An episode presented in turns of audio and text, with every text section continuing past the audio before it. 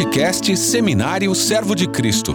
Um bate-papo com Ziel Machado e Bernardo Show. Tema de hoje: a importância da comunhão.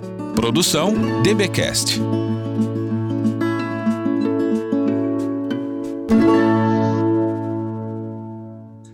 Olá, sejam muito bem-vindos ao podcast do Seminário Teológico Servo de Cristo, a este que é o primeiro episódio é, o episódio de lançamento aqui do nosso podcast e que a gente está gravando, eu e o querido Ziel Machado, uh, aqui num contexto de isolamento social. Então, eu estou aqui na minha casa, é, bem trancadinho no meu quarto para as minhas crianças não entrarem aqui, isso aqui não virar aquele episódio da BBC lá de alguns anos atrás. E o Ziel também deve estar tá trancado em algum canto da casa dele, e o querido Duda também está ah, na, na sua residência, é, com toda a parafernália, os equipamentos necessários. Então, a gente está nesse contexto, igual você, querido ouvinte, ah, de isolamento, de quarentena. Né? E, na verdade, é, vocês vão perceber que o áudio está uh, ah, um pouco, talvez, diferente por causa disso, mas a gente tinha gravado um episódio piloto presencialmente, algumas semanas atrás, lá no seminário. A questão é que na semana que a gente ia publicar o episódio, a OMS disse que estávamos num, numa situação de pandemia e aí nós tivemos que cancelar todas as nossas atividades presenciais. Então a gente pensou direito e a gente chegou à conclusão de que valeria a pena a gente refazer tá? É, aquele primeiro episódio de uma maneira, de uma forma um pouco mais expandida. E o tema que a gente vai abordar nesse episódio e atenção, nos próximos dois episódios, então os primeiros três episódios aqui do podcast do, do Seminário Servo de Cristo, é, o tema que, que, que a gente vai abordar é o tema absolutamente importante e relevantíssimo para os dias atuais, que é a importância da vida comunitária e da comunhão cristã. Né? Então, só para eu me apresentar um pouquinho para vocês, eu sou o Bernardo Show, sou professor uh, de teologia bíblica e de Novo Testamento aqui no seminário, e uh, sou pastor da Igreja Presbiteriana do Caminho, e eu vou conversar nesses três primeiros episódios, hoje, agora e os próximos dois, uh, com o querido Ziel Machado, que é pastor há muitos anos da Igreja Metodista Livre, eh, lá da região da Saúde, né, aqui em São Paulo, e professor de teologia pastoral, de história, aqui no Seminário Servo de Cristo, e também serve como vice-reitor. Então, eu espero que vocês uh, aproveitem o episódio de hoje. Eu vou passar a bola agora para o Ziel, para o Ziel mandar um beijo para todo mundo aí. Olá, pessoal. Que alegria poder participar junto com o Bernardo, tendo o apoio do Duda, uh, conhecer a experiência do primeiro uh, podcast do nosso seminário. É uma alegria poder tentarmos e aprendermos a usar novos recursos, novas metodologias, uh, para compartilhar um pouco daquilo que Deus tem nos dado como escola, na nossa forma de pensar a Bíblia, a Bíblia de fazer teologia, de viver a vida da igreja.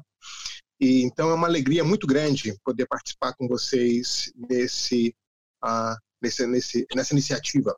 Eu, lembrando um pouco da história da igreja, eu me recordo que foi exatamente num contexto de isolamento, num contexto é, é, difícil como esse, é, que o contexto da Segunda Guerra Mundial, que o C.S. Lewis, a partir da BBC de Londres, por meio das suas palestras radiofônicas, uh, encorajava o país e encorajava os soldados na linha de batalha por meio das suas palestras, e essas palestras depois acabaram se tornando um livro, um livro clássico na fé cristã, o cristianismo puro e simples, nasce nesse contexto. Então, acho que eu nunca estive tão perto de um ambiente do livro como, como, como agora. Então, onde nós estamos isolados socialmente, ou melhor, isolados fisicamente, mas mantendo esse contato social por meio desses recursos da mídia. Eu espero que vocês aproveitem bastante, porque a nossa vocação, nós fomos criados para essa eterna comunhão com o Pai, uh, e a comunhão foi comprometida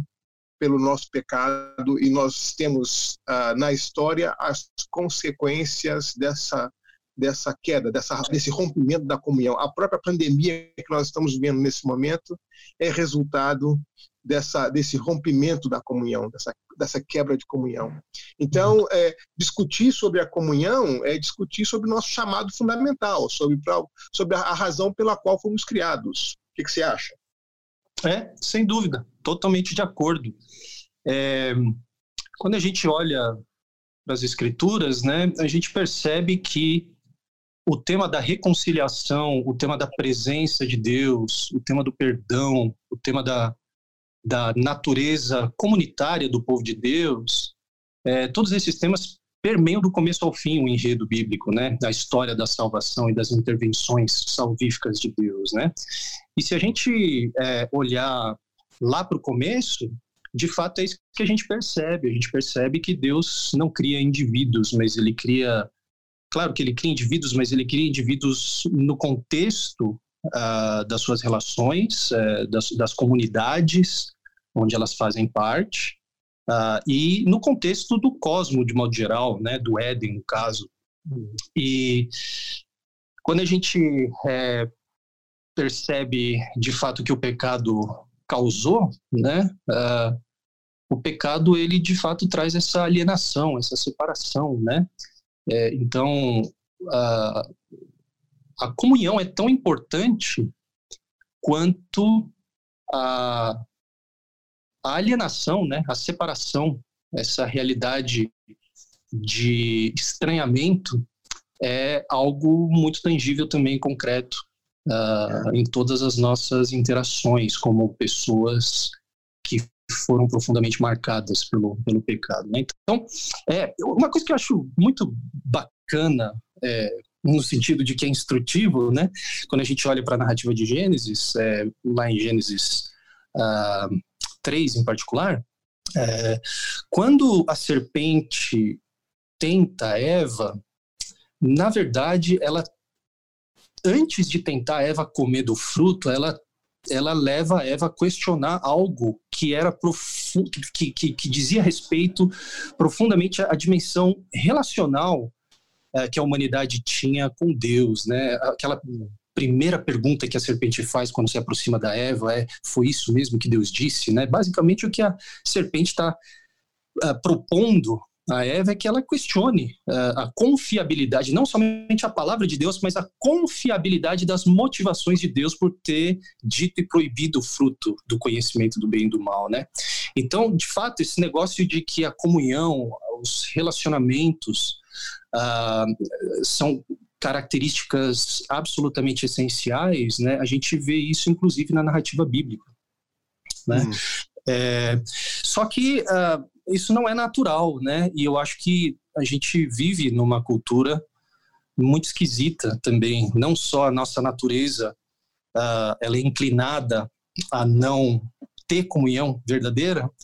Uh, nós vivemos em tempos que uh, não não encorajam a gente nesse sentido, né? Eu queria, talvez, se você pudesse comentar nesse sentido é, desse contraste que existe é, entre uh, o ensino bíblico, entre aquilo que a gente vê na, nas escrituras sobre a importância da comunhão e a importância que se dá à comunhão uh, de fato no mundo. Uh, como é que é. como é que a gente pode se lembrar talvez da importância disso olhando para essas duas coisas? É, essa essa alienação fundamental, essa alienação básica, ela é surpreendente, ela ela marca toda a nossa história. Quer dizer, quando o ser humano, quando Adão e Eva representando a humanidade decidem suspeitar da bondade de Deus, eles não somente se alienam de Deus, mas se alienam do próximo e se alienam de si mesmo. Uhum. Então, é, a, os resultados, talvez a, a, linguagem bíblica para o resultado de todo esse tipo de alienação é morte, né? Mas é, eu vejo até o próprio individualismo característico do ser humano como um fruto dessa alienação, ou seja, é, é, é, é uma, é, o individualismo é essa comunhão com a seta virada para mim mesmo, né? Quer dizer, uhum. eu não vou em direção ao outro, eu, eu até uso o outro em direção a mim. Quer dizer, uhum. o outro não é, o, não é, não, é, a minha imagem, o outro é o degrau que eu uso em função dos meus próprios interesses. Então, é, é, é muito interessante porque essa lógica dessa alienação perpassa toda a Bíblia, e quando Jesus vai ter que enfrentar a tentação no deserto, a primeira pergunta ou a primeira sugestão que Satanás faz é se tu és filho de Deus. Quer dizer, é. É, tendo Jesus ouvido no batismo um pouco antes que esse é o meu filho em quem eu tenho muito prazer, é, a primeira observação do diabo é se você de fato é filho de Deus, né? Quer dizer, levantando dúvidas sobre essa filiação, sobre esse vínculo, sobre essa comunhão, né? E eu acho fabuloso que quando Jesus vai ensinar a gente a orar, a primeira expressão que Jesus nos ensina é Pai. De novo, uhum. é, é, e para mim, é, esse pai, é, na, na, oração do Pai Nosso, mudou muito o significado quando eu fiquei órfão de pai e de mãe. Quando a minha mãe faleceu, há 25 anos antes, atrás, é, eu, eu, eu, eu, eu comecei a experimentar um pouco do que significa essa orfandade. Mas quando meu pai faleceu, e aí eu era órfão de pai e mãe, toda vez que eu vou orar o Pai Nosso, essa, essa paternidade ganha um peso muito, muito diferente da maneira como eu orava o Pai Nosso tempos atrás, quando eu tinha pai e mãe na terra, uh, na igreja militante, agora eles estão na igreja triunfante, mas é, é, mudou, mudou o, o, peso dessa expressão pai. Eu não consigo, na oração do Pai Nosso, passar muito rápido por ela ao, ao mencionar pai, eu preciso parar um pouco nela, uh, porque isso me recompõe de muitas formas. Isso, isso revê e purifica, isso redireciona a minha forma de pensar, a minha forma de, de seguir na oração em seguida. Mas eu, eu preciso passar nessa palavrinha de três letras e, e, parar ali um pouquinho. Né? Eu lembro do, do Parker ensinando que ele dizia que o nome cristão de Deus é Pai. Né? É. é assim que nós nos referimos a Deus. E, e, e ao referir a Deus como Pai, a gente é, volta a esse processo de, de lidar com essa alienação fundamental que foi rompida na queda, essa comunhão fundamental que sustenta a nossa vida, deveria sustentar a nossa vida, né?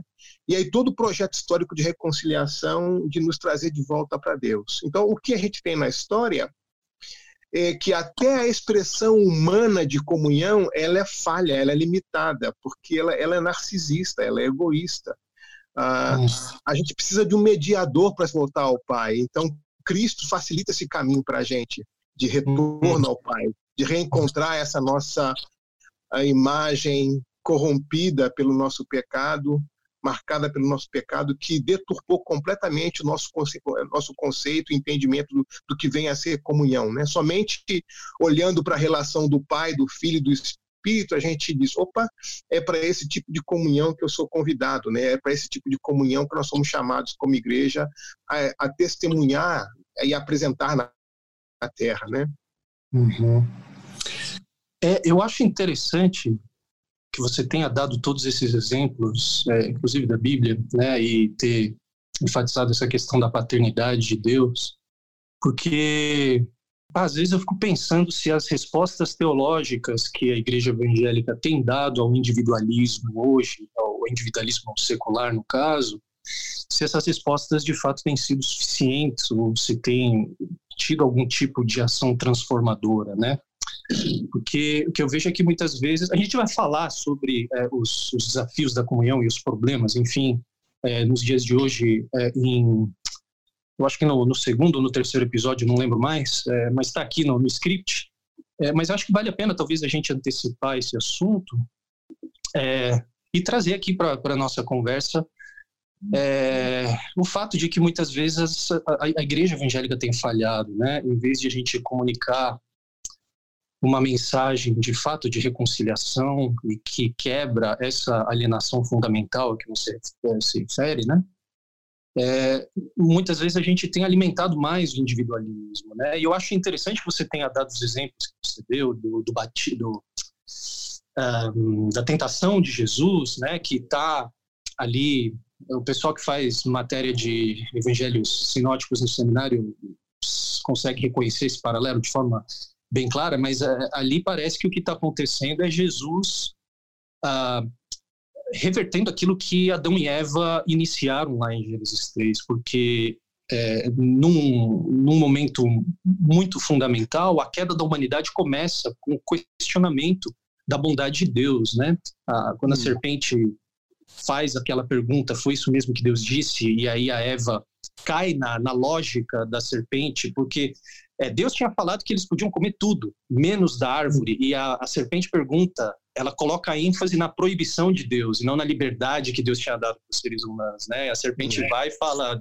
foi isso mesmo que Deus disse, que vocês não podem comer de nada? E aí a serpente, a, a, desculpa, a Eva cai Na, na, brincadeira da serpente, e aí ela fala: Olha, é, Deus falou que a gente pode comer tudo, só dessa árvore que a gente não pode comer, nem tocar. É, hum.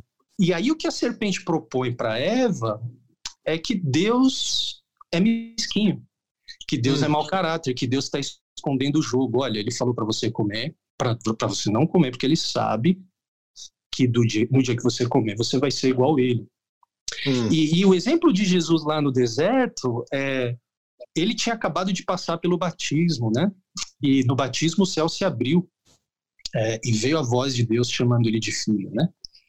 É, e, é. e é justamente aí que o tentador ah, tenta, de fato, fazer Jesus questionar a bondade de Deus, né? Eu acho interessante que, que Mateus é, Marcos não dá muitos detalhes sobre a tentação de Jesus, mas Mateus é o primeiro, o evangelista mais antigo a fazer isso, né? É, e, e, ele diz que Jesus, tendo jejuado 40 dias, teve fome. E a gente fala, muito obrigado pela informação, né, Mateus? É, se você não tivesse falado, eu não teria imaginado que não tendo comido por 40 dias, ele, ele passou fome. Mas eu acho que ele é muito intencional fazer isso porque é justamente no momento de fragilidade, de fraqueza, de, de aparente abandono de Deus que ele questiona: você não é filho? Você não é o filho dele? Ele não falou para você que você é filho dele? Né? É. Agora, eu, o que eu acho que é, que é mais interessante de tudo é que essa história toda de Jesus ter passado pelo batismo, é, é interessante que, que em Mateus, é, é, só em Mateus que, agora eu não lembro de cabeça se Lucas faz isso também, mas é, é em Mateus, não em Marcos, que João Batista é, questiona Jesus e, ele impede Jesus, fala, não, tá amarrado, né? Eu que preciso ser batizado por você, você vem ser batizado a mim. E Jesus fala que ele precisava ser batizado para se cumprir toda a justiça. Hum. E aí ele vai imediatamente para o deserto, passar um período de 40 tempos, no caso 40 dias, né? E o que eu acho que os evangelistas estão fazendo, em particular Mateus, é, é, é sublinhar essa ideia de que Jesus ele vem de fato recapitular e reviver, ou seja, plenificar, cumprir nesse sentido, né, do grego plerol, cumprir no sentido de trazer algo à sua ao seu ponto culminante, né? Ele vem recapitular e reviver toda a história de Israel. Isso. Que é o, isso. Que é o povo de Deus. Né? É. Então, tudo aquilo que, que, que Deus faz de Gênesis 3 em diante e que culmina em Jesus diz respeito à restauração de um povo que represente a humanidade, né? É. É, Abraão, né? Abraão é chamado por Deus, mas Deus promete uma família para ele, né? Promete um povo. E isso também a gente vê encontrando seu ponto culminante em Jesus. Agora, eu acho que uma das dificuldades que nós evangélicos temos de talvez de colocar o dedo uh, no individualismo secular é que talvez nós nos esquecemos disso, né? É, de que Deus está interessado em um povo, Deus está interessado na humanidade, né? Uh, não em indivíduos isolados. Eu, eu, eu, achei muito bacana também que você falou do Pai Nosso, porque o Pai é nosso, né, Ziel? Exatamente, exatamente. É, não é o meu, não é o meu Pai. É, e, e, e talvez as nossas experiências de oração também, de alguma maneira, têm contribuído, não para que a mensagem do Evangelho, como ela é apresentada nas Escrituras, de fato possam fazer a diferença, é, mas às vezes como cúmplice, né? Essa ideia de, é. que, de que Jesus é bom para mim, Deus é bom para mim e, pois e, é. E, né? Então a nossa vida eclesiástica ela reflete é, ela é parte do problema ou ela é parte da solução, né? O que, que a gente reflete como igreja? A gente é uma caricatura do nosso entorno ou é uma revelação desse caráter paterno de Deus? É de se pensar. Isso. É, vamos ter que pensar no próximo, no próximo episódio. Eu, na verdade, eu já estou pensando no próximo episódio, Zé. Continua é falando aí, porque, porque o ratinho aqui do cérebro tá, não parou de correr. Ah, é? Que ótimo, que ótimo. É, eu é... acho que o, um vício que desde a criação, desde a queda até o presente momento, e que o diabo uma vez também tentou Jesus com isso, é, é de fazer com que nós julguemos o caráter de Deus a partir das nossas circunstâncias. Esse é um perigo muito grande. Uhum. Dizer, ao invés de eu julgar o caráter de Deus pelas suas promessas, pela, por aquilo que ele se revela para mim, muitas uhum. vezes eu olho para minhas circunstâncias e digo, ok, se eu estou vivendo essas circunstâncias, o que dessas circunstâncias revela o caráter de Deus? Então, por que, que ele me abandonou? A linguagem dos salmistas, né? Até quando, Senhor? Por que o Senhor me abandonou? Né? Uhum. Então, é muito perigoso toda vez que a gente usa as nossas circunstâncias para julgar o caráter de Deus, ao invés de confiar na Sua palavra, naquilo que Ele revela para a gente, que Ele é um Deus bom, que Ele é um Deus que, que quer estar próximo, que quer ter comunhão conosco, né? É, é verdade. Agora, uma coisa que a gente não pode deixar de mencionar é que quando a gente olha para Jesus, a gente descobre que o próprio Deus é uma família, né?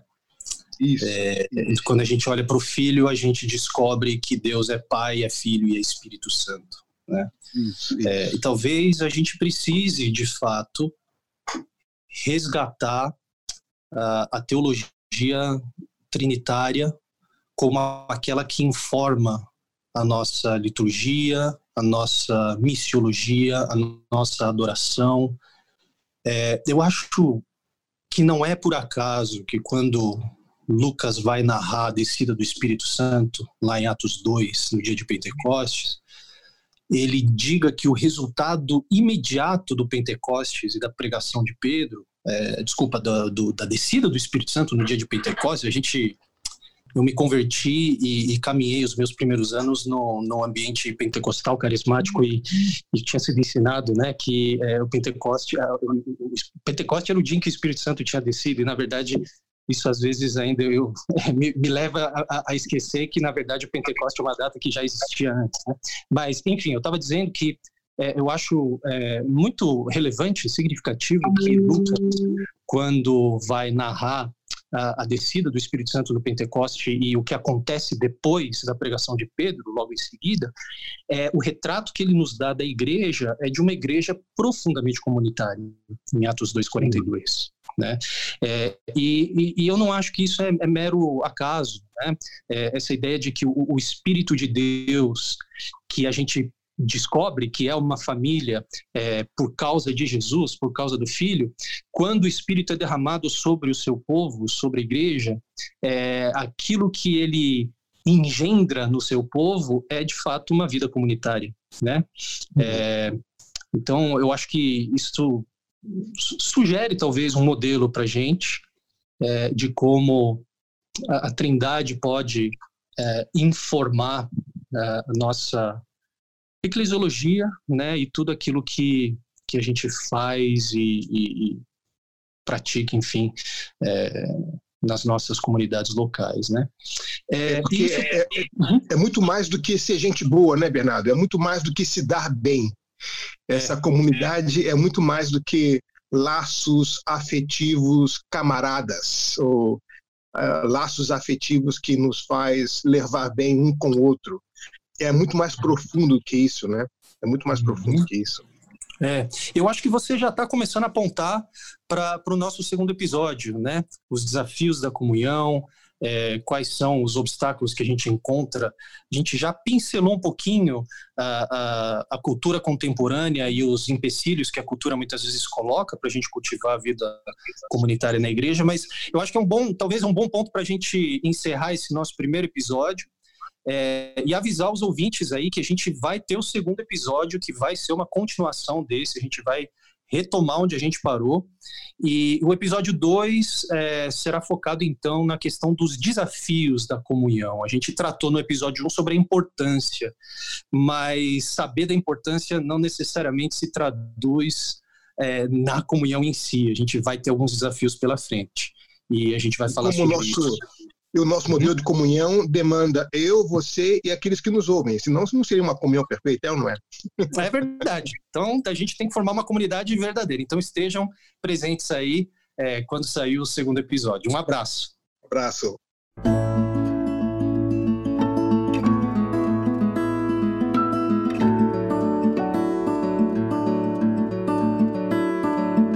Podcast Seminário Servo de Cristo. Um bate-papo com Ziel Machado e Bernardo Show. Produção DBcast.